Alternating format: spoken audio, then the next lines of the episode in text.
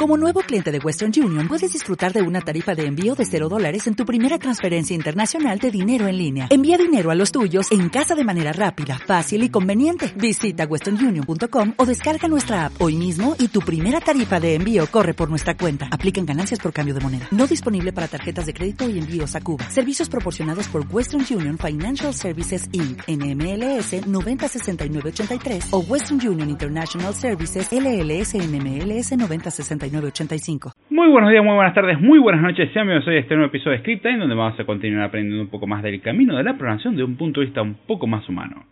En este episodio vamos a estar hablando sobre un tema relacionado a lo que tratamos en el episodio anterior, y es sobre la responsabilidad. Sí, porque el episodio anterior de Script Time, al menos cronológicamente hablando, fue acerca de la importancia de ser responsable a la hora de querer ser un programador profesional o lo que es lo mismo, si uno quiere decir que es un programador profesional, cuánto menos tiene que ser responsable. Y hablamos sobre las distintas responsabilidades que debería tener, lo cual no necesariamente se refiere con cuáles son sus tareas diarias, pero sí de que uno tiene que cumplirlas. Todo eso lo hablamos en el episodio anterior, no voy a recapitular mucho, no es necesario haber escuchado todo el episodio anterior para poder entender este, son temas relacionados y por lo tal es recomendable escuchar ambos puede escucharse primero este y luego el otro o luego el otro este. En este caso no hay necesariamente un orden cronológico. Es importante juntarlos todos porque son como todas las piezas para armar la idea general. A esto se agrega una pata más de un episodio que quizás sea el siguiente script time o venga más adelante en algún punto en el futuro, que sería como la tercera pata que falta para un poco establecer todo el tema. También lo comenté en el episodio anterior. Así que bueno, antes de continuar y hablar de lo que venimos, un poquitito de disclaimer, algo que ya debe ser una tradición en este podcast, sobre todo en Script Time, aunque también lo hago en Code Time, ya que siempre escucho algún comentario diciendo no, pero mirá, que qué sé yo, que esto no es lo que yo quería y bla bla bla, y por eso yo hago el disclaimer y listo. Este podcast está basado fuertemente en mi opinión personal y mis experiencias, con lo cual puede discrepar en su caso. ¿Significa eso que yo estoy en lo correcto? No. Significa que hay cosas que puedo comentarlas y van a ser un poco más subjetivas. Hay otras que van a ser más objetivas. Hay cosas que son estadísticamente demostrables. Y hay cosas que es más una cuestión de experiencia propia. Con lo cual, tómese un poco con pinza lo que voy diciendo y analícese, póngase en contraste con lo que usted va viendo. Esto es lo que yo he ido viendo a lo largo de mi experiencia y otro detalle que viene un poquitito con lo anterior es que el episodio no va a ser exhaustivo, es decir, si usted está buscando un contenido académico súper profundo, un curso o algo por el estilo, le recomiendo ir a dichos formatos. Este es un podcast donde mi idea es plantear algo más general que le permite a la gente justamente tener una idea. O sea, tener una idea base y a partir de ahí, en base a la curiosidad y un poquitito de base de conocimiento, uno pueda ir e investigar más y más. Esa es la idea de este podcast y va a ser así en este episodio. Así que si encuentra algo que no le gusta, puede plantearlo en los comentarios. Se recibe porque el feedback es válido siempre y cuando no sea una montaña de insultos. Pero bueno, ¿de qué vamos a estar hablando hoy? Hoy vamos a estar hablando sobre por qué la seguridad es importante y cómo eso es tan bastardeado lamentablemente en el área de software.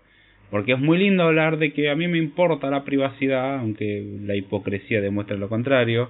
O a mí me importa saber conocimientos de hacking, porque una de las razones por las cuales mucha gente se interesa del área de software es porque quieren hackear. Que no hay nada malo con eso, el problemita es que tienen una visión un tanto distorsionada de lo que es el hacking.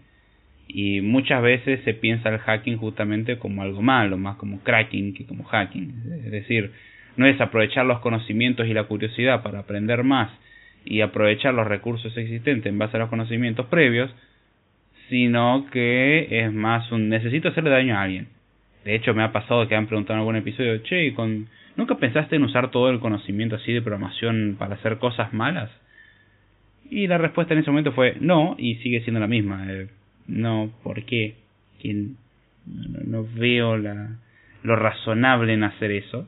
Habrá quien me diga para mí si es razonable, no voy a entrar a discutir ahora eso, no es el tema del podcast de hoy, no me quiero ir tanto por las ramas. Pero bueno, la seguridad es algo importante y lamentablemente es un tema que es muy bastardeado. Eh, y es bastardeado por dos razones. Por ignorancia y por malicia. Y acá hago referencia. ¿Cómo es por ignorancia? Justamente por desconocimiento. La gente desconoce al respecto de este tema y no voy a culpar a los clientes de esto porque los clientes quieren soluciones mágicas que resuelvan todas sus cuestiones que eso nos causa un montón de dolor de cabeza, no vamos a negarlo. Pero yo no pretendo de que, por ejemplo, una persona común y corriente, un cliente en sí, tenga conocimientos avanzados de seguridad informática. Lo que sí puedo esperarme es que tenga, aunque sea, no sé, sentido común, que es el menos común de los sentidos, lamentablemente. Eh, estadísticamente funciona así. El cliente demuestra de que todas las ideas más ridículas que se le puede ocurrir a un ser humano pasan por su cabeza y las dice. Eso es un problema. Entonces, lo que tenemos es mucha gente fuera de lo que es el ámbito de clientes que son ignorantes, gente que trabaja en el área técnica y son ignorantes en cuanto a la seguridad. Podrán ser muy buenos quizás en ciertos conocimientos técnicos de cómo resolver ciertos problemas, pero la seguridad no está en ello. Y es creo que una de las causas más grandes por las cuales hoy en día estamos teniendo problemas de seguridad. Es muy triste, pero bueno, es una realidad y por eso está este episodio para mostrar en qué sería importante prestar atención en la seguridad, el cómo tendríamos que hacer un poquitito de todo eso y además que cada uno se ponga a investigar porque el tema es súper avanzado. Es decir, uno puede profundizar todo lo que uno quiera. Otra de las causas por las cuales tenemos problemas de seguridad es simplemente malicia. Uno no quiere hacerlo, por un lado, o uno quiere hacer un daño, uno quiere dejar una puerta trasera para cuando me convenga. Alguno me podrá decir, y pero hay veces no es por falta de presupuesto. Sí, ciertamente, pero la falta de presupuesto no viene de parte nuestra. De último, podremos discutir de que es una pésima política a nivel empresarial, eh, o de quien sea el que esté contratando. Pero en sí, la razón por la cual uno, como persona, decide no hacer seguridad como corresponde, es por ignorancia y por malicia. Mejor dicho, por ignorancia o por malicia. Puede ser una mezcla de las dos cosas. Uno ignora y también quiere como, bueno, yo, yo quiero tener un poquitito mi control, aunque técnicamente no me tendría que corresponder eso. Hay gente que hace cosas malas, que ahora vamos a mencionar, porque uno dice, bueno, seguridad. Seguridad significa eh, eh, hackear cosas y... No, nuevamente, deje de mirar tanto cine, le está haciendo daño a su percepción de la realidad no funciona así. No, es que llamamos a un hacker, escribe un par de palabras random en una pantalla con colorcitos y de repente se desbloquean todos los bancos del planeta. Gracias a ese tipo de alucinaciones que muestran en películas, libros, series, etcétera, hoy en día la gente vive en una nube importante de ignorancia, llamémoslo así, una ignorancia que apesta bastante. Pero bueno, eh, esto va desde el punto de vista de cosas básicas que no requieren conocimiento técnico avanzado, ya más de un punto de vista ético de cómo gestionar la información, hasta ya más avanzado así de cómo se utiliza la información y cómo la protegemos. Porque hay herramientas que nos facilitan mucho la protección de datos y aún así no son usadas. Y vamos a ir viendo justamente eso a lo largo de este episodio. Lo que voy a separar un poquitito de la temática sobre seguridad es en seguridad más desde el punto de vista ético, moral o lo que sería hacer lo correcto versus la seguridad técnica. Así que bueno, comencemos con el primer punto. ¿A qué hacemos referencia con seguridad ética? O, o de hacer las cosas de forma correcta. Básicamente es la seguridad que se obtiene mediante hacer lo que hay que hacer con respecto a la manipulación de datos, a quién hay que darle los datos, cómo accedemos a los datos y cómo los protegemos, sin meternos en nada de desarrollo de software en todo esto. Esto es más a nivel personal, esto es algo que corresponde a cada persona y cada uno tendría que hacerlo. Es cierto que las empresas tienen que brindar muchas veces la estructura para hacerlo. Y el primer punto para hablar de seguridad ética es, número uno, la información es un recurso muy valioso y uno no tiene que andar desperdigando información por ahí sin eh, la correcta autorización. Hay personas que deben acceder a cierta información, pero uno tiene que mantener cierta confidencialidad. Incluso dentro de una misma empresa hay niveles de confidencialidad, eh, dependiendo obviamente del tamaño de la misma, pero bueno, lo importante es no filtrar información Y eso es una de las causas más grandes de problemas de seguridad en las empresas hoy en día. Es triste, porque no es una brecha de seguridad desde el punto de vista técnico, sino que es una brecha de seguridad desde el punto de vista humano. Y esto es algo que se ha visto muchas veces en muchos, lo que se conoce hoy en día mucho como leaks o filtraciones. Hay una filtración de algo y eso es porque algún empleado no hizo lo que tendría que estar haciendo. Básicamente, o mejor dicho, hizo más de lo que tendría que estar haciendo, que es agarró, abrió la boca y dio esa información. Y muchas veces eso se hace a cambio de dinero. ¿A dónde se ataca de esta manera? Generalmente empresas grandes. Estamos hablando de empresas que, bueno, tienen algo lo suficientemente grande como para que valga la pena sobornar a una persona y obtener dicha información. Eh, lo mismo puede suceder en la gestión pública, y esto ya justamente es donde empezamos a combinar un poco cómo tienen que hacer las cosas las empresas y cómo tiene que ser uno. Si vamos del punto de vista de uno como individuo, uno no tiene que filtrar información. Es mucho, muy importante eso. Eh, si uno se pone a filtrar información confidencial, ahí es donde tenemos problemas.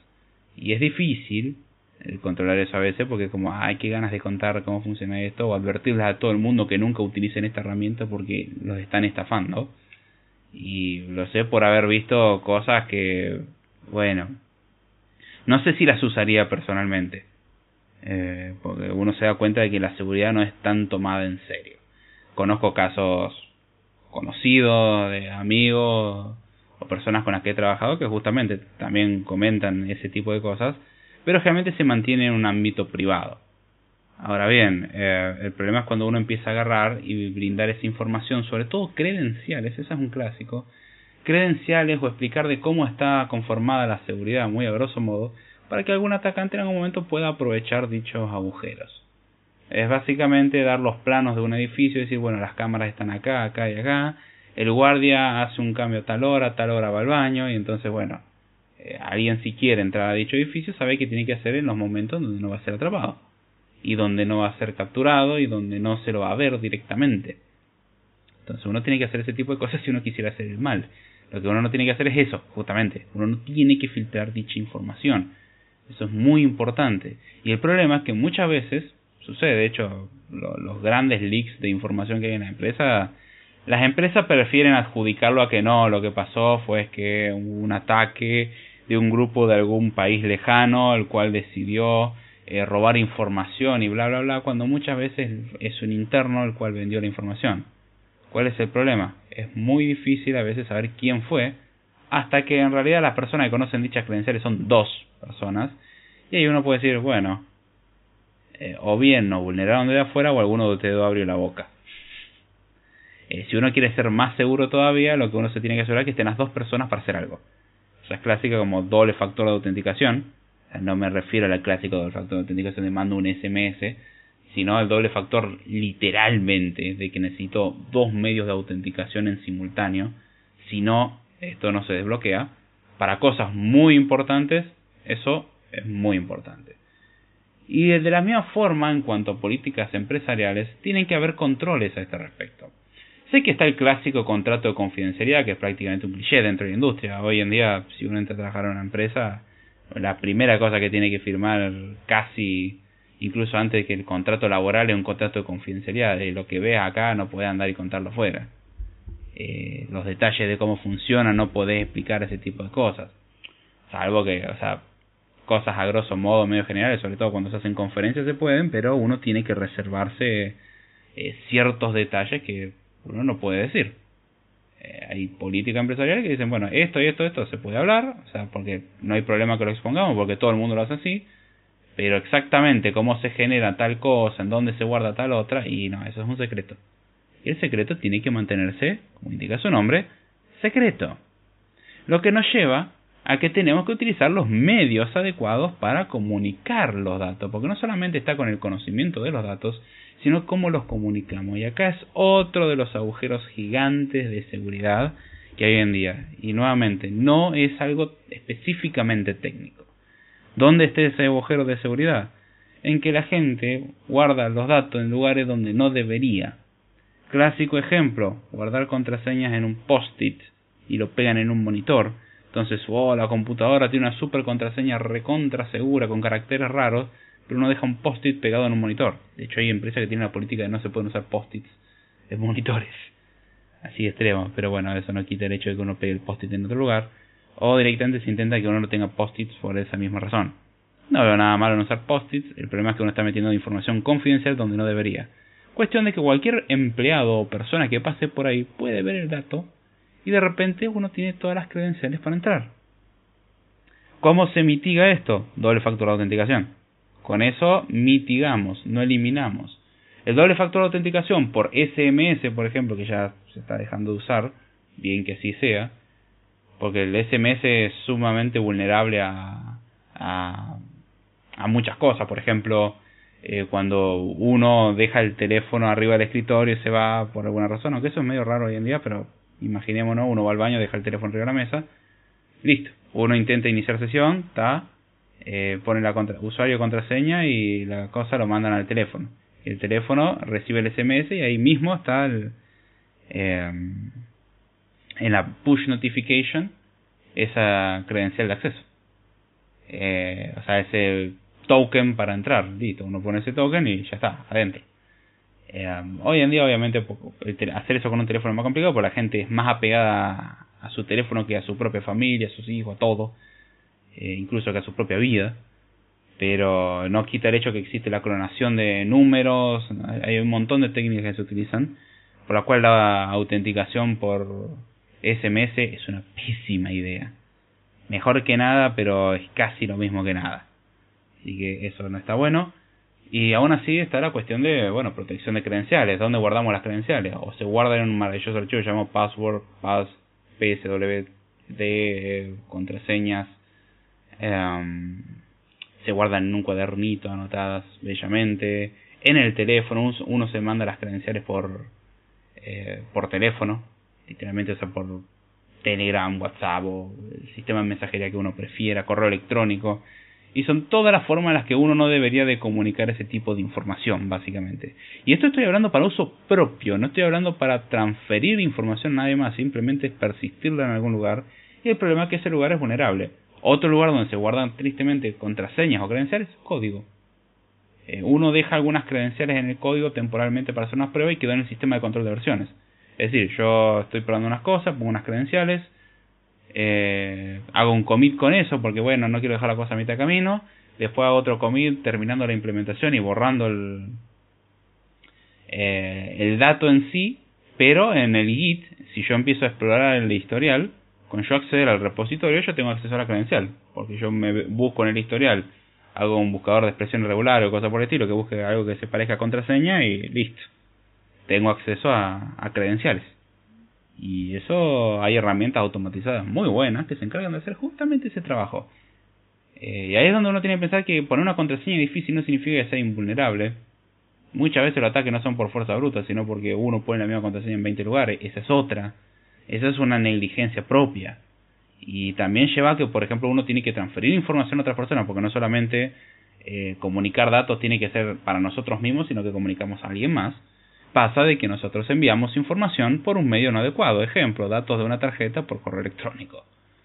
Eh, no en vano, a pesar de que, bueno, no, no es el epítome de todo esto, no, no es lo mejor que hay, pero los bancos ya hoy en día lo que terminan haciendo es, por ejemplo, cuando se manda una tarjeta de débito, en vez de mandar la tarjeta de débito y el PIN de la tarjeta de débito en el mismo sobre, se mandan dos cartas. Alguno dirá, eso no es ecológico, no, pero es más seguro ciertamente es más seguro porque es menos probable que alguien pueda robar las dos, los dos sobres, porque con el PIN solo no hacemos nada, pero con la tarjeta sola tampoco. Que si tengo la tarjeta y el PIN, puedo empezar a operar. Ahora los bancos empezaron a ser inseguros otra vez porque el PIN eh, original es simplemente los últimos cuatro dígitos del número de documento. Entonces, o los últimos tres dígitos, pero creo que realmente son los últimos cuatro dígitos del DNI entonces uno va al cajero automático y si uno sabe el DNI y quién dijera que existen páginas web donde está el nombre, apellido, documento, quill y algún que otro datito más, eh, uno puede a esa data. Entonces yo con conocer tu nombre y tu apellido y tener tu tarjeta, de repente podría, o sea, tengo tu tarjeta nueva, agarro, voy y, la activo. Hay otros mecanismos en el medio, etcétera, pero uno podría intentar intentar vulnerarlo básicamente. Entonces, son cosas que son un peligro. Eh, es el equivalente a entregar la tarjeta de crédito o de débito sin tapar el CBB, que es el código de seguridad que está en la parte de atrás, salvo que tengas American Express, que está adelante. En Visa y Mastercard creo que está atrás, en American Express está adelante. Hay otras obviamente, pero casi siempre está atrás, salvo American Express, creo que la única que conozco que lo pone adelante. Es como la peor idea que se me pudo haber ocurrido por el hecho de que le saco una foto por delante de la tarjeta y tengo todos los datos necesarios para hacer una compra. ¿Y quién se le ocurrió esta genialidad? Ponerlo atrás hace que por lo menos tengan que tener una foto por delante y por detrás. Eh, pero bueno, la gente es un desastre. No, no pueden cuidar una tarjeta de crédito. Hay casos donde hay gente que saca fotos de su tarjeta de crédito y la publica. Miren, me llegó mi tarjeta y... Ah, después se quejan porque pasan las cosas que pasan. Pero... Mm, eh, es triste ver el mal uso de información en general y muchas veces se transfiere información de forma no segura. Y me ha tocado ver cómo se ha transferido información bancaria eh, de forma no muy segura. Se usa WhatsApp para mandar datos, para mandar documentación y son cosas que... Yo entiendo la practicidad, pero el colador de seguridad que implica hacer eso es impresionante. Y se hace. Y después se pregunta, eh, ¿cómo puede ser que haya niqueado si mi contraseña estuvo, mi máquina estuvo bloqueada todo el tiempo? Sí, pero tengo tu teléfono y todo lo mandas por WhatsApp. Y solamente tengo que acceder al file system y buscar la carpetita de WhatsApp y empezar a ver su contenido. O si tengo acceso a tu WhatsApp, ya está. La cantidad de que pasa incluso con una pareja hace las cosas que no tiene que hacer. Eh, ni hablemos de abuso de autoridad y que uno haga lo que no tiene que hacer. Todo esto que estoy hablando, por eso que son cosas obvias, que me acuerdo que la gente lo hace igual. Eh, otro problema que veo generalmente, mala administración de contraseñas. Las contraseñas, como dije, las guardan en post-it o cosas por el estilo. Y, no utilizan los medios adecuados. Y para eso tenemos administradores de contraseñas. Pero hay que saber elegir los administradores de contraseña. Porque algo que veo que muchas veces hay que usar todo en la nube. Porque es cómodo. Y sí, la verdad que la nube es súper cómoda. Pero hay un problema. De hecho, si prestaron atención a las noticias en los últimos meses, algo que es muy común es que LastPass cada 2x3 tenga alguna filtración. LastPass es uno de los gestores de contraseñas más conocidos a nivel mundial. Eh, y algo preocupante que, bueno, LastPass dice, no se preocupen, solamente se robaron la información que no es la contraseña, el resto de la información, el resto de metadatos, otros datos que uno pone, porque no estaban cifrados. Y uno dice, momento, sos un gestor de contraseñas. Todo bien. Significa que sabes encriptar cosas. Todo bien. ¿Por qué no tenías encriptado el resto de información? Y el problema es que la gente tiene pésimos patrones de contraseña. Entonces es muy probable que la gente repita contraseñas.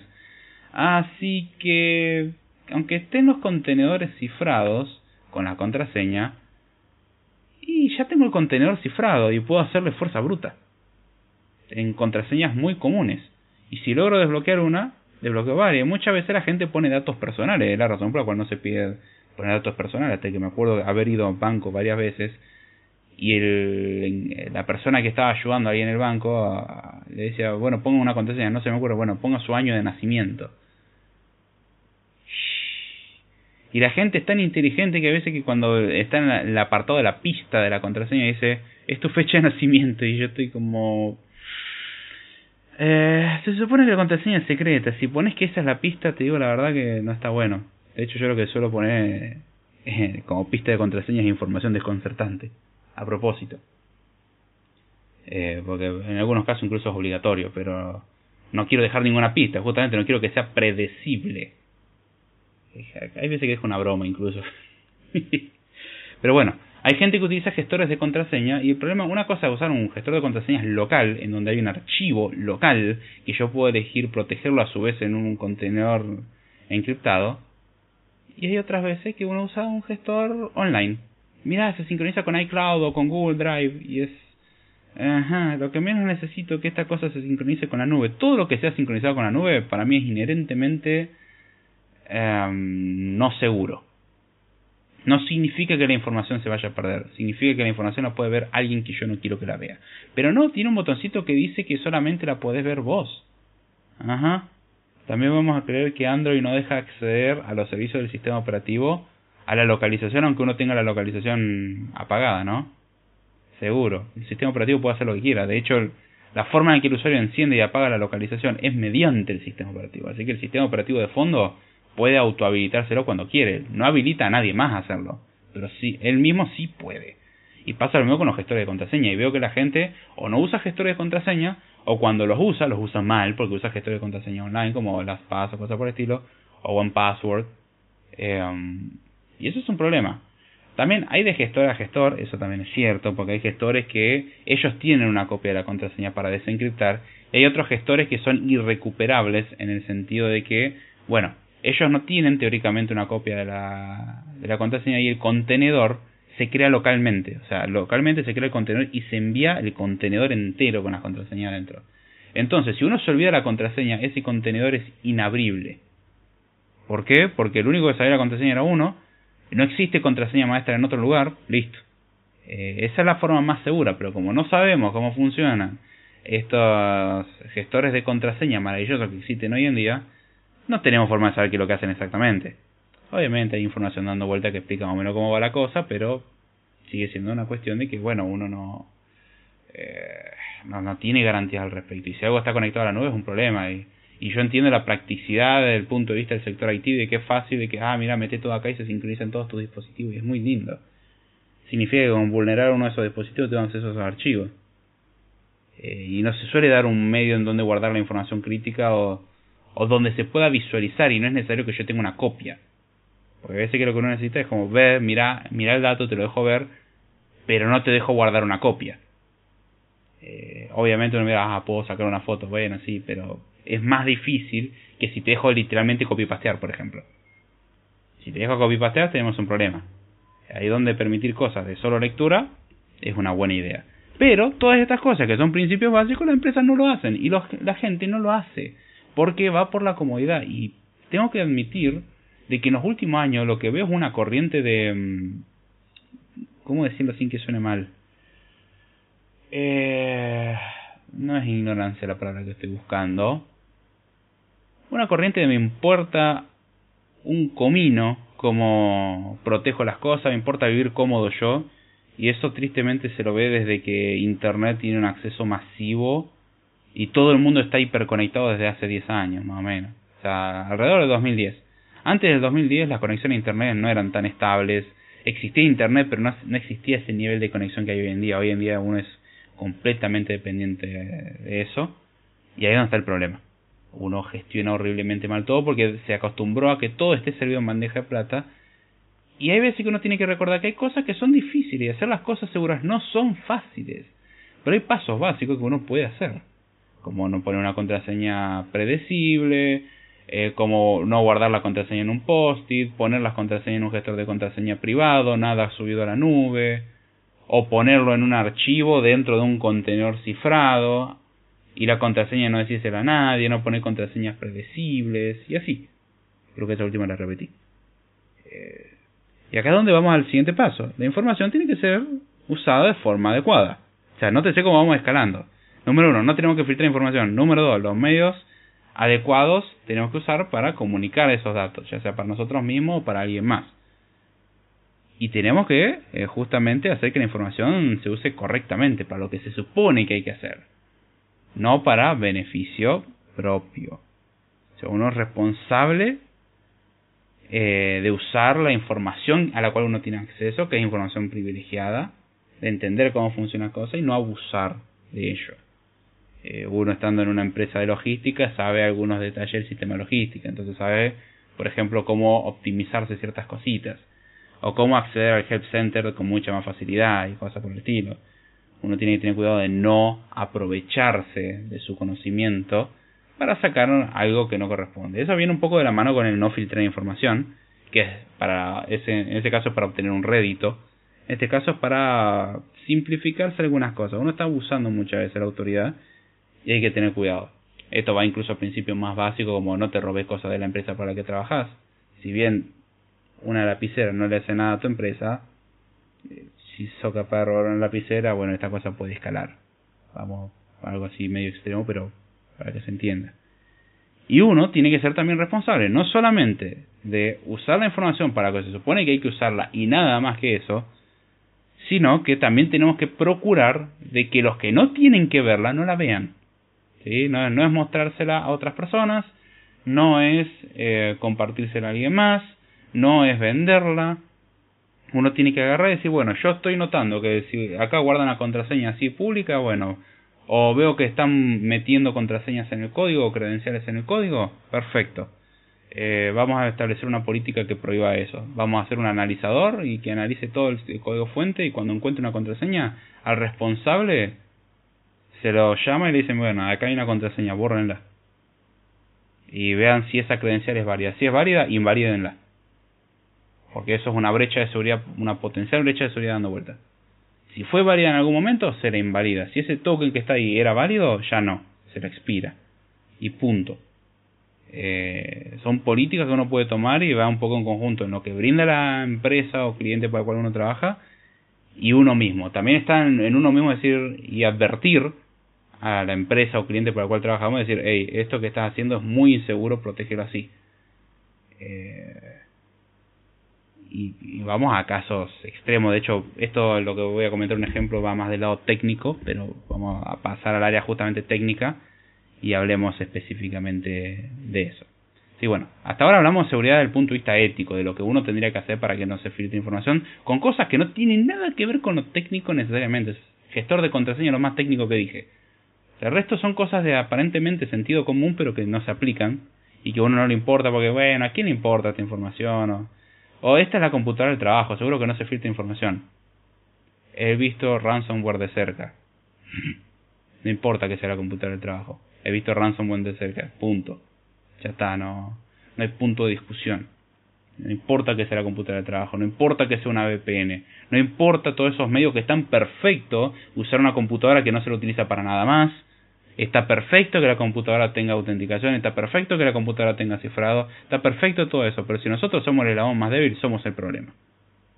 Y es cierto que generalmente el usuario es el eslabón más débil, bueno, no dejemos que la ignorancia nos gane y uno haga algo aunque sea. Porque alguno me dirá, bueno, pero no, no tiene sentido, porque al fin y al cabo si alguien quiere entrar va a entrar. Bueno, en tal caso yo lo que le recomiendo es agarrar la puerta de su casa, dejarla abierta todo el tiempo y nunca cerrar ninguna puerta con llave. Total, si alguien quiere entrar, va a entrar. Suena ridículo, ¿no? Bueno, exactamente lo mismo sucede eh, con la seguridad. Es cierto, si alguien quiere vulnerar, muy probablemente con el suficiente esfuerzo pueda obtener aunque sea algo. El tema no es dejarlo servido en bandeja de plata. En seguridad hay un principio básico que es no hay nada seguro creo que está el caso extremo. Si hubiese una computadora la cual está desconectada de internet, metida en una caja fuerte, en una bóveda en el fondo del mar, yo aún así no confiaría, ahí con el lugar fuertemente protegido, yo aún así no confiaría en esa máquina. Esa computadora puede ser vulnerada de alguna u otra manera. Así que no hay sistema invulnerable. Pero una cosa es que algo sea invulnerable y otra cosa es que uno deje las puerta abierta de par en par con un cartel de ¿no? que diga entre y robe. Eh, hay un salto bestial. O sea, uno puede hacer cosas muy básicas y es responsabilidad de uno hacer eso. Nadie quiere ser el chivo expiatorio, les aviso. Eh, hay veces que el chivo expiatorio de forma correcta, de hey, fuiste vos. Y las consecuencias caen sobre uno. Hay veces que uno es chivo expiatorio simplemente porque la empresa tiene políticas horribles de que hay que cortar alguna cabeza porque si no eh, parece que somos unos inútiles, lo cual es cierto, son unos inútiles, eh, son unos negligentes. Pero bueno, para no dar esa imagen, cortan la cabeza bien y listo. Eh, parece una pésima política y hasta cierto punto creo que puede ser un favor que le están haciendo al sacarlo de ese lugar. Pero bueno. Ahora, cuando hablamos del punto de vista técnico, ¿qué es lo que podemos hacer desde el punto de vista técnico? Por el punto de vista ético tiene sentido, hay que aprender y hacer las cosas, pero desde el punto de vista técnico, ¿qué podemos hacer?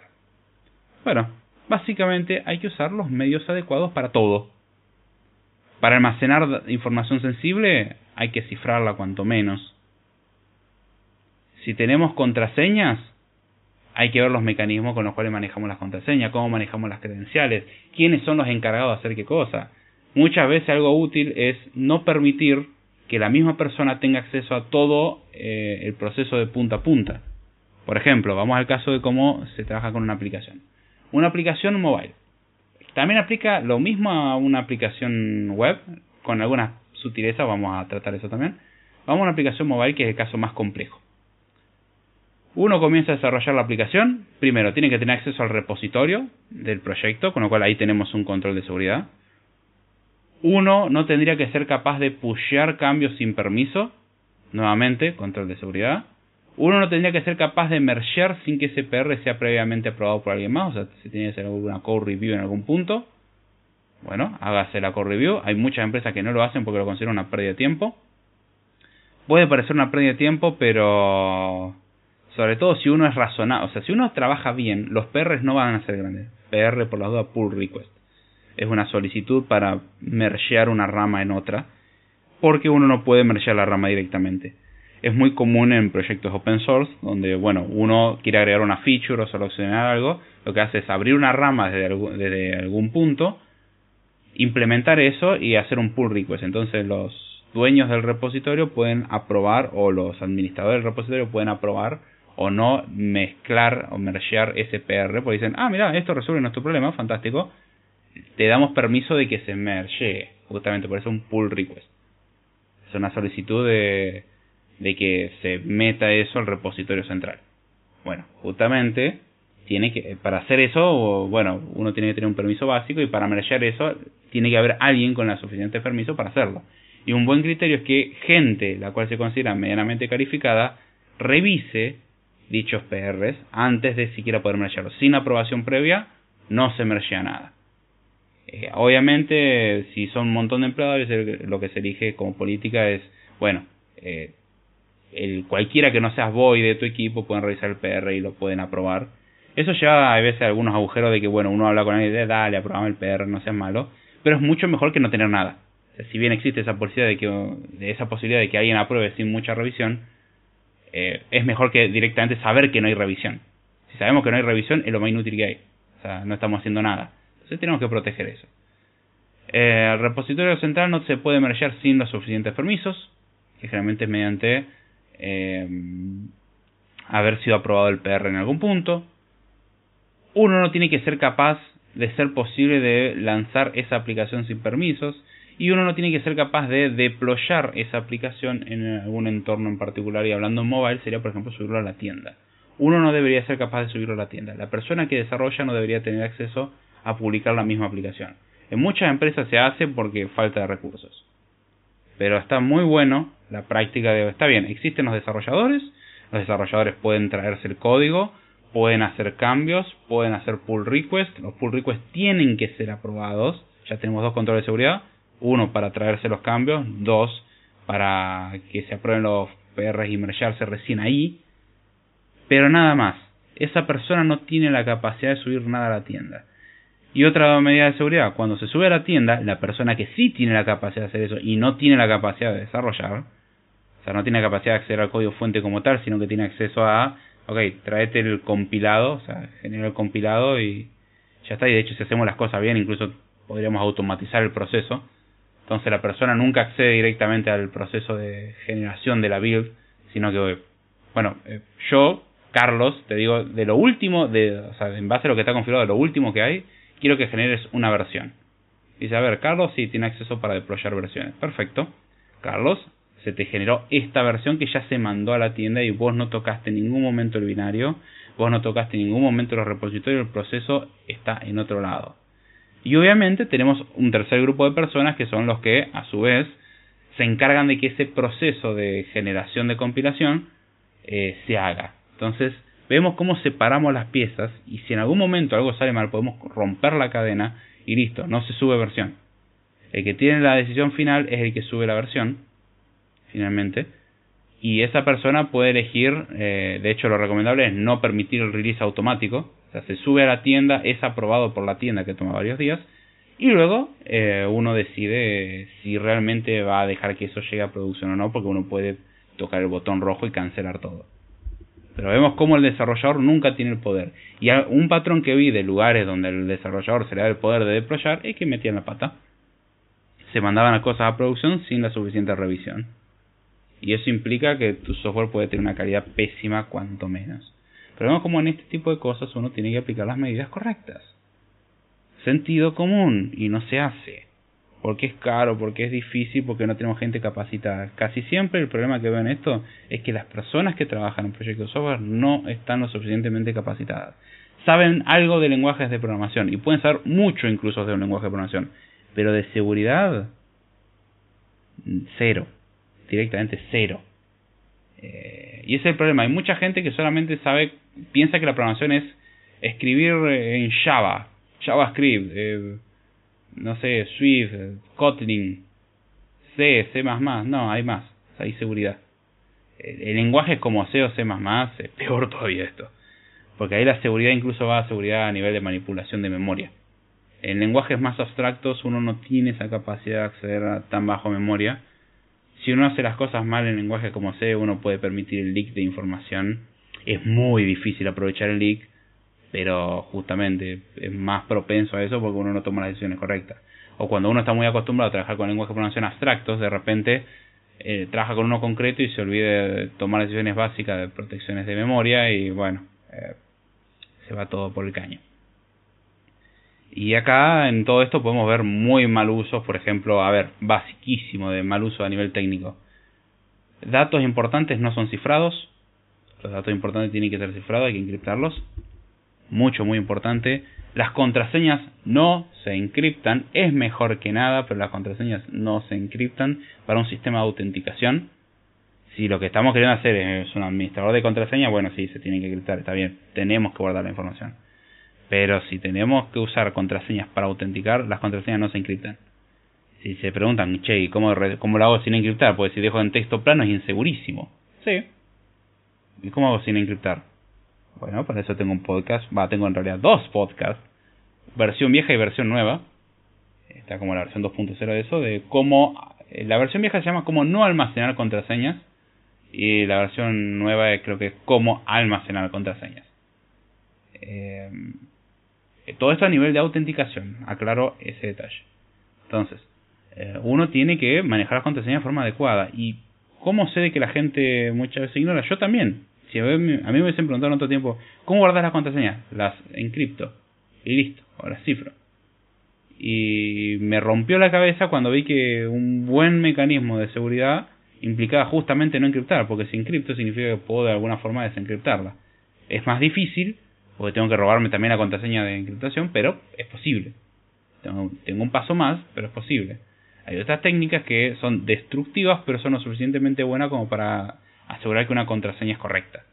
O sea, no tenemos la información original, pero sabemos si uno es quien dice ser o no, al menos por la contraseña. Es ese combo que es muy interesante. Y esto lo he puesto a prueba preguntando a la gente, che, ¿y vos cómo, cómo protegerías la contraseña para una autenticación? Me encripto. Y yo estaba como, bien, gracias por probar mi punto, yo también hubiese pensado lo mismo. No, eh, no es una buena idea. Es mejor que nada, definitivamente mejor que nada, pero no es una buena idea. La información sensible tiene que ser encriptada eh, y de ser posible tiene que ser un sistema aislado de los demás. Un mecanismo que se utiliza muchas veces está bien. Tenemos cosas encriptadas en una máquina, pero esa máquina no está conectada a nadie más salvo por una interfaz. Y esa interfaz es súper acotada. Entonces la forma de comunicarse desde esa máquina hacia otras máquinas es por una interfaz limitada. Es como si tuviésemos una computadora dentro de la computadora y la única forma de conexión es por un punto en particular y se puede comunicar solamente ciertas cosas. Está súper protegido de esa forma. Es mejor que estar suelto, básicamente. O sea, si uno tiene una computadora conectada a internet, listo. Susceptible a ser vulnerada con mucha más facilidad. Si está aislada, es más difícil. De hecho, es lo que se recomienda con sistema CAP. El sistema CAP tiene que estar aislado de ser posible. Eh, tiene que estar aislado en realidad, no de ser posible si no es un mal sistema de acá. Pero bueno, eh, uno tiene que encargarse, por ejemplo, de que las contraseñas no se le puedan hacer ataque de fuerza bruta para la autenticación. Esa voy a comentar algunos casos que he visto. Eh, no voy a dar nombres, no es lo que corresponde, pero es fácil de vulnerar esos sistemas porque hay algunos que, por ejemplo, cuando uno intenta autenticarse, piden, por ejemplo, usuario es el número de documento.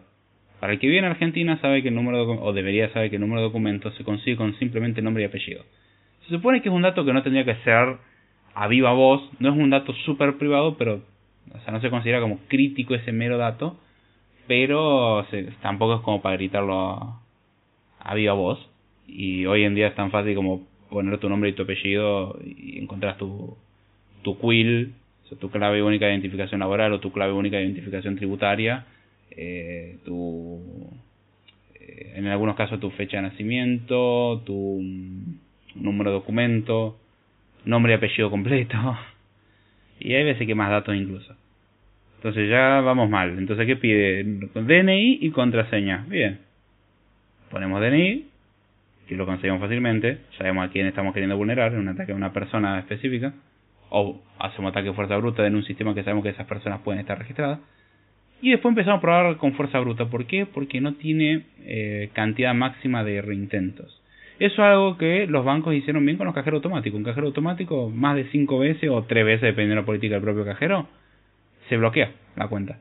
Porque uno hizo demasiado reintento y se considera que alguien está intentando entrar cuando no tiene permiso. Listo.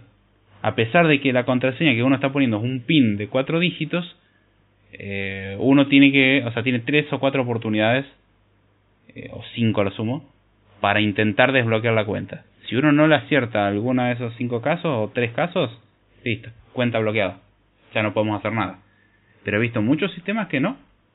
Uno puede reintentar y reintentar y reintentar. ¿Cómo lo sé? Porque no me acordaba la contraseña, entonces probé un montón de combinaciones posibles, una detrás de la otra. Encima no, no es que escribía una y después me quedaba pensando un rato. Escribía uno, enter, no, escribía otra, enter, no, escribía otra, enter, no. O sea, estaba haciendo fuerza bruta sobre algunos patrones que conozco sobre contraseñas que tengo. Y, y eh, en base a ese servicio podía llegar a ser, hablando esto hace años atrás, pero eh, terminé acertándole como en la séptima, octava por lo menos, y, y después probé qué pasaba si le metía más veces y nada. Hacían decía, eh, tu usuario está mal, o tu contraseña está mal, fantástico. Peor, a veces dicen, bueno, tu contraseña está mal, entonces el usuario está bien, gracias. Porque cuando pones un usuario inválido, tu usuario es inválido, eh, fantástico, entonces sé que el usuario es correcto uno tiene que cuidar qué información da. Hay veces que uno da demasiada información. Y uno no le quiere dar a un estafador información más de la necesaria. Le está simplificando la vida. Está causando un problema por la seguridad, pero le está simplificando la vida porque le está diciendo cómo, o sea, por qué lado tiene que ir. Eh, otra que vi, que esta me parece mucho peor todavía, eh, que te mandan el correo, en el correo electrónico una contraseña. Terrible, terrible. Eh, y no eso me indica que la tienen o en texto plano o la tienen cifrada, pero no les cuesta nada hacer.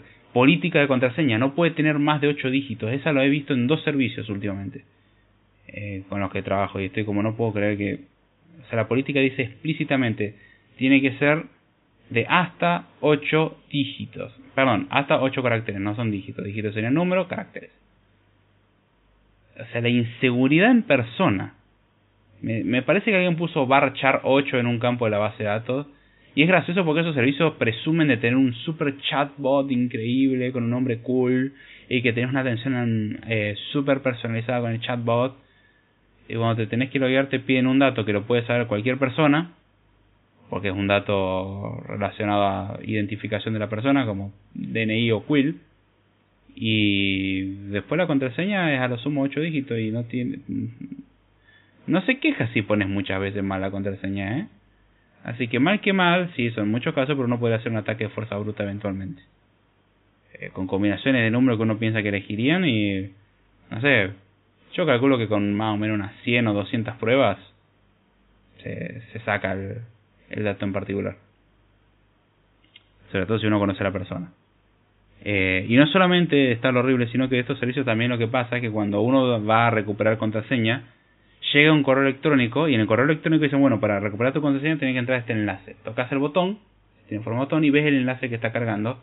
Y una vez se dice la la la servicio la la autogestión.com.la barra recuperar contraseña te pone user dice user y te pone tu identificador de usuario en la URL y estoy como no me gusta nada contraseña y pone una contraseña. Y es la contraseña de autenticación. Agrega, como tiene el parámetro de, eh, de recuperar contraseña, va al flujo de recuperación de contraseña, pero pone una contraseña en la URL. Lo que se hace generalmente en estos casos es se da un token de único uso. El token no hay forma a simple vista de asociarlo a alguien. O sea, uno ve el token y es un string que parece aleatorio. Son como la, si ustedes se fijan, la URL de Google Drive. Eh, si usan alguna vez Google Drive o OneDrive o algún servicio en la nube para almacenar archivos, vean que su archivo no tiene como parte de la URL el nombre del archivo. Es un identificador. Bueno, problemita.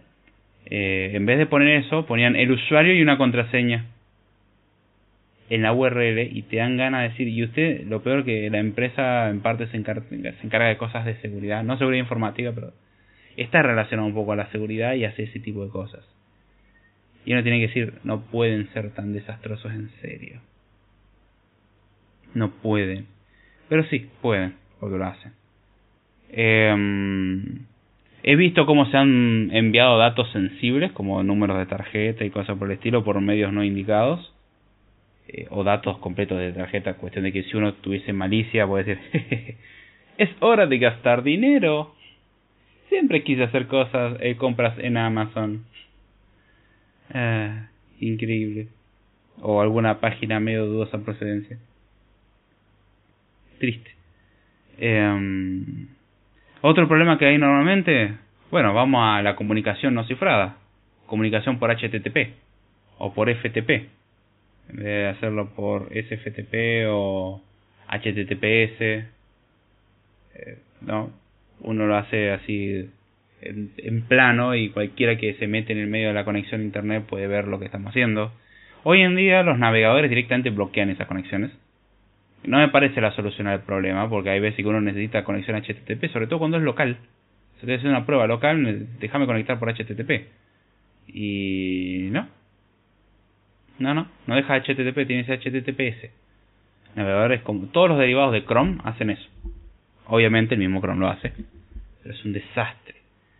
Eh, y hay muchos que todavía no lo usan. O sea, hay muchos que tienen páginas, y estoy hablando de páginas gubernamentales, con información fiscal. Es, eh, es increíble el nivel de, de inoperancia. Otros ejemplos de cosas mal hechas uno ve a veces que ponen o algoritmos, o sea, uno tiene su propio algoritmo predecible para hacer contraseñas, eso tiene que ser secreto. Y hay veces que las empresas tienen algoritmos predecibles para generar contraseñas y no te obligan a cambiar esa contraseña, no es de primer uso y ya está, cambiar tu contraseña, como hacen los cajeros automáticos muchas veces cuando te dan el PIN, te lo mandan por correo, lo que termina pasando es que eh, cuando vas al cajero y pones ese PIN, te dice, bueno, vas a tener que cambiar la contraseña sí o sí no hay vuelta. Si no, no puedes seguir. O sea, puedes salir y volver a intentar en otro momento, pero va a volver a pedir lo mismo. Y está perfecto eso. Eh, pero muchas veces, por ejemplo, la forma de generar tokens para justamente recuperar contraseña o cosas por el estilo, termina siendo em, predecible.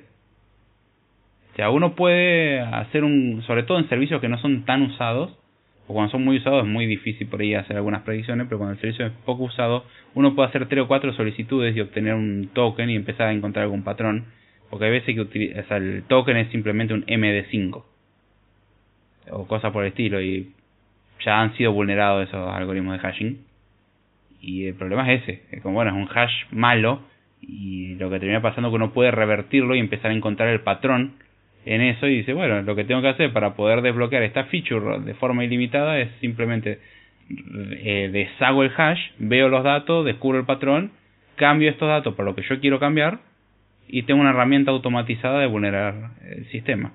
Y es tristemente común. Cuando la solución muchas veces es generar datos aleatorios. Así de simple. ¿Cómo generamos la ID de un usuario? obviamente cuando hablamos de escalabilidad particionada y todo eso se complica mucho más, pero muchas veces se soluciona con simplemente hacer un random. No, vamos a hacer un algoritmo súper complejo que tomamos todos estos datos y bla bla bla y a veces lo que se aprovecha no es el token que se devuelve, sino que uno se tiene que conectar a estas cosas y desbloquear ciertos niveles de seguridad. Y entonces uno dice, bueno, si me puedo meter en el medio cuando estás haciendo eso, tengo acceso a los datos. Gracias. Y no, meten todos algoritmos predecibles, va, un algoritmo no predecible, todo un sistema de, generación de tokens súper complejo que requiere acceder a un montón de datos del usuario.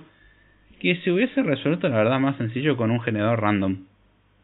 Simplemente random. Y se terminó. A lo sumo es random y nos fijamos que no haya sido usado. ¿No está en uso? No, listo, válido. Está en uso, generemos de nuevo hasta que eventualmente no esté en uso. Y listo. Si tenemos un generador de random uniforme, ya está, no es predecible. El problema es que muchos algoritmos pseudo aleatorios se basan en alguna semilla y si ya tengo la semilla puedo generar lo que se me cante. Eh, pasa con los OTPs, por ejemplo. Los One Time Password, realmente se basan en una semilla. Si te robo la semilla, listo, ya puedo hacer lo que quiera. Son, son de esas cosas que uno tiene que tener su cuidadito. Finalmente, para cerrar y no hacer más largo el episodio, backups. Hagan backup por el amor de Dios, en serio. Y no solamente hagan backup, recupérenlos alguna vez. Se van a dar cuenta lo difícil que es recuperar, porque uno piensa, ah, bueno, copy pasteo y ya está. Eh, esto lo ha aprendido Dominio Digital, algo el chivo. Eh, tiene cosas interesantes de vez en cuando y una de las cosas que hablaron varias veces sobre los backups cuando se habla de ransomware o cosas por el estilo. Eh, bueno, básicamente eso. Es importante, mucho, muy importante tener backups de las cosas, porque los ransomware van a suceder. No importa cómo uno ataque la seguridad, los ransomware van a suceder y los backups son necesarios. Eh, nunca cedan ante alguien que dice, bueno, voy a publicar tus datos. Si a ustedes lo están chantajeando, ya perdieron. O sea, es cuestión de tiempo para que el que está chantajeando eh, termine filtrando la información. El chantaje es, eh, bueno, danos dinero porque si no filtramos esta información, listo, perdieron. Felicitaciones. Eh, no importa lo que hagan, están condenados. Porque si ustedes en algún punto no hacen lo que ellos le dicen, filtran la información. Eh, o sea, tendría que ser muy honesto el que está chantajeando. Parece, ah, bueno, como me diste lo que te pedí, listo, no te voy a chantajear más. Si fuese tan buena persona, no me hubiese chantajeado en primera instancia. Lo que puede pasar, que me ha pasado a mí, por ejemplo, de entrar a una máquina y ver que está la cuenta de una persona autenticada. Tomé datos básicos de la persona como para poder contactarla, cerré sesión, me aseguré que no esté guardado ninguno, ningún dato en la máquina, que creo que estaba guardada la contraseña de hecho. Eh, era una máquina pública, una persona que conocía, no, no personalmente, pero... no había tenido trato, pero la conocía. Y agarré y dije, eh, una consulta, vos tenés una cuenta tal y tal y tal, ¿no es cierto? Sí, bueno, te aviso por las dudas, estaban en la máquina ya, tened cuidado con eso. Bueno, gracias a haber comunicado eso, obtuve un cliente. Se llama ser honesto. Eh, como que a la persona le inspiró un mínimo de confianza que me haya encargado y le di un par de sugerencias de, bueno, fíjate tal, tal cosa, no hagas esto, revisa por la duda tal cosa, si quieres borrar contraseñas es así.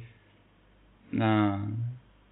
Simplemente explicarle cómo evitar problemas futuros porque va a poder tener problemas futuros y, y bueno, conseguí un cliente. Parece que inspiró a confianza ese mero comentario. Hagan las cosas como corresponde. Pero, volviendo al tema de los backups, hagan los backups que corresponden. Y pruébenlos. Pruébenlos. Fíjense si lo pueden recuperar. Y las empresas muchas veces dicen, no, bueno, yo hago el backup total, yo espero que no pase nunca. Sí, todo, todo el mundo esperamos que pase lo mejor. Eh, Básicamente creo que una política sana a nivel de seguridad es esperemos lo mejor, preparémonos para lo peor. Preparémonos como que va a pasar el peor de los casos de todo. Tengamos mecanismos para protegernos de la cosa más atroz que nos podamos imaginar. Probablemente sea una exageración. Perfecto. Esperemos haber exagerado. Si exageraron, hicieron bien. Significa que nunca fue necesario llegar más lejos que eso. Está fantástico. Pero bueno, lo que veo muchas veces a nivel técnico, conexiones no cifradas, datos predecibles, eh, malas formas de almacenar información, eh, usar medios directamente inseguros para comunicación, que saben que ya fueron vulnerados, por ejemplo, son técnicamente seguros en su tiempo, pero ya no lo son, que yo MD5 es insegurísimo, reversible. Eh, no tener copias de seguridad, y todo esto va un poco de la mano con la parte ética, de usar los medios adecuados para comunicar las cosas, guardarlas donde corresponden. Eh, vemos que el principio básico es el mismo, es ser lo más restrictivo posible, de forma tal de que reducimos el área de impacto. En seguridad no podemos garantizar nada, lo que podemos hacer es reducir área de impacto. ¿Sí? No es lo mismo que todo el sistema sea vulnerable a que tenga un único punto vulnerable tenga un único punto de entrada. Si hay un único punto de entrada físico, por ejemplo, redujimos las chances muchísimo. Ahora, si tenemos eh, conexión Bluetooth, Wi-Fi y por cable de red, ah, la cosa, y encima USB, listo, la cosa puede entrar por cualquier lugar. Eh, de hecho, hay computadoras a las cuales se les bloquea los puertos USB a propósito porque los empleados sabemos que son pésimos. Son capaces de enchufar un pendrive que encuentran tirado en la calle. A ver, no voy a tampoco mentir y decir, ay, yo nunca hice eso, yo nunca enchufé un pendrive el cual no sabía cuál era su contenido. Eh, porque lo he hecho. O sea, no voy a mentir, no voy a decir, ay, no, disculpe, yo soy un sabio, jamás he hecho eso. No, lo he hecho, he cometido esa negligencia. Pero no lo hago hoy en día. Lo hacía cuando era joven y no sabía lo que hacía. Eh, lo hacía antes de ejercer en la profesión que tengo. Y me ha, eh, entre la profesión y mi interés, mi curiosidad, me ha llevado a aprender un montón de cosas. Y una vez no se enchufa un pendrive, de ser posible. Y si tenés que enchufarlo, de ser posible que sea el tuyo. Nada de pendrive desconocido. Y si te lo encontraste en la calle, lo sentimos. Si te interesa hacer un experimento muy riesgoso, hacer una computadora completamente aislada de todo, que no esté conectada a internet. Advertencia, puede ser un USB killer o un USB killer y te mata la máquina. También puede pasar. Pero si se embicha, que se embiche esa máquina que está aislada del mundo. De última después formateo todo y se terminó. Pero tomemos las medidas de seguridad adecuadas no seamos ignorantes y no hagamos las cosas con malicia, no filtremos información, no ayudemos a hacer más mal del que ya hay, es suficiente con las herramientas automatizadas que hay como para que nosotros agreguemos mucho más condimento. Y con respecto a justamente a nivel técnico, creo que se puede hacer, uno me dirá, David, no dijiste nada, todo es muy superficial. ¿Y qué les dije al principio del episodio? La seguridad es un tema demasiado profundo, demasiado complejo, van a tener que investigar. Ahora, si no cumplen ni siquiera con lo básico que estoy diciendo acá, de tener buen sistema de autenticación, de usar métodos robustos, no poner información obvia, no filtrar información por cuenta propia, usar los medios adecuados, cifrar. Bueno, si no cumplimos ni siquiera con eso, ni se preocupen por todas las otras estrategias mucho más avanzadas que existen. Si no podemos hacer algo tan ridículamente básico, el resto no, no tiene sentido, es una pérdida de tiempo, no pierda su tiempo. Eh, uno diría, pero no, no defender la seguridad. Sí, la defiendo, pero si uno es tan inútil que no es capaz de concentrarse en esas cosas básicas, bueno, el resto, caso perdido. Y sé que muchas veces por falta de recursos eh, las empresas cometen horrores a nivel de seguridad y contratan gente que es ignorante al respecto y no le importa enseñarle aunque sea conceptos básicos. Si después el empleado hace las cosas mal, es otra cosa. Pero si, si uno ni siquiera se esfuerza en dar las herramientas básicas, estamos mal. Sé que tendríamos que todos saber estas cosas, pero no podemos asumirlas, así que hagamos algo para que el que no lo sabe lo tenga aunque sea en consideración. Mejor si lo capacitamos al respecto. Y mucho mejor si uno como desarrollador o como alguien que trabaja en el sector de IT en general, tiene esa pizca de curiosidad fundamental para ser exitoso en esto, eh, sobre todo ser profesional, es muy importante eso, que uno no dependa solamente de lo que le piden, sino que uno haga más de lo que le piden, es decir, por curiosidad aprender. Y es cierto que muchas veces uno aprende cosas sobre la marcha, pero veces que está bueno preguntarle a alguien más de, hey, eh, ¿hay alguna mejor idea para esto? ¿Alguna mejor solución para esto? Y hay veces que sí. Así que bueno, esto es todo el episodio, un tema relativamente difuso, un tanto vago porque es muy complejo. La idea acá es que se lleven la puntita de por qué es importante y a partir de acá ustedes empiezan a seguir con el tema, estudien mucho al respecto y si encuentran buen material, tienen las sugerencias, más que bienvenido, es un tema fascinante. Es un tema al cual tengo que admitir que personalmente me falta todavía profundizar un poco más. Va, hay mucho por profundizar en realidad, no un poco más. Pero em, eh, es un tema que le tengo que dar más atención. A ver, si yo que estoy hablando de esto, te estoy diciendo y admitiendo que tengo que darle más atención porque estoy seguro que tengo que mejorar muchas cosas, bueno, para alguien que no sabe nada no sabemos dónde está, ¿no? Está mucho peor. Y bueno, tengan eso en cuenta. Y ya sin mucho más, eh, con esto vamos a ir cerrando. Espero que les haya gustado el episodio, lo hayan entendido. Los medios de contacto en la descripción. Si quieren comentarme algo en la descripción. Eh, si quieren compartir sus experiencias. Si quieren participar en un podcast conmigo, más que bienvenido. Me escriben y lo armamos.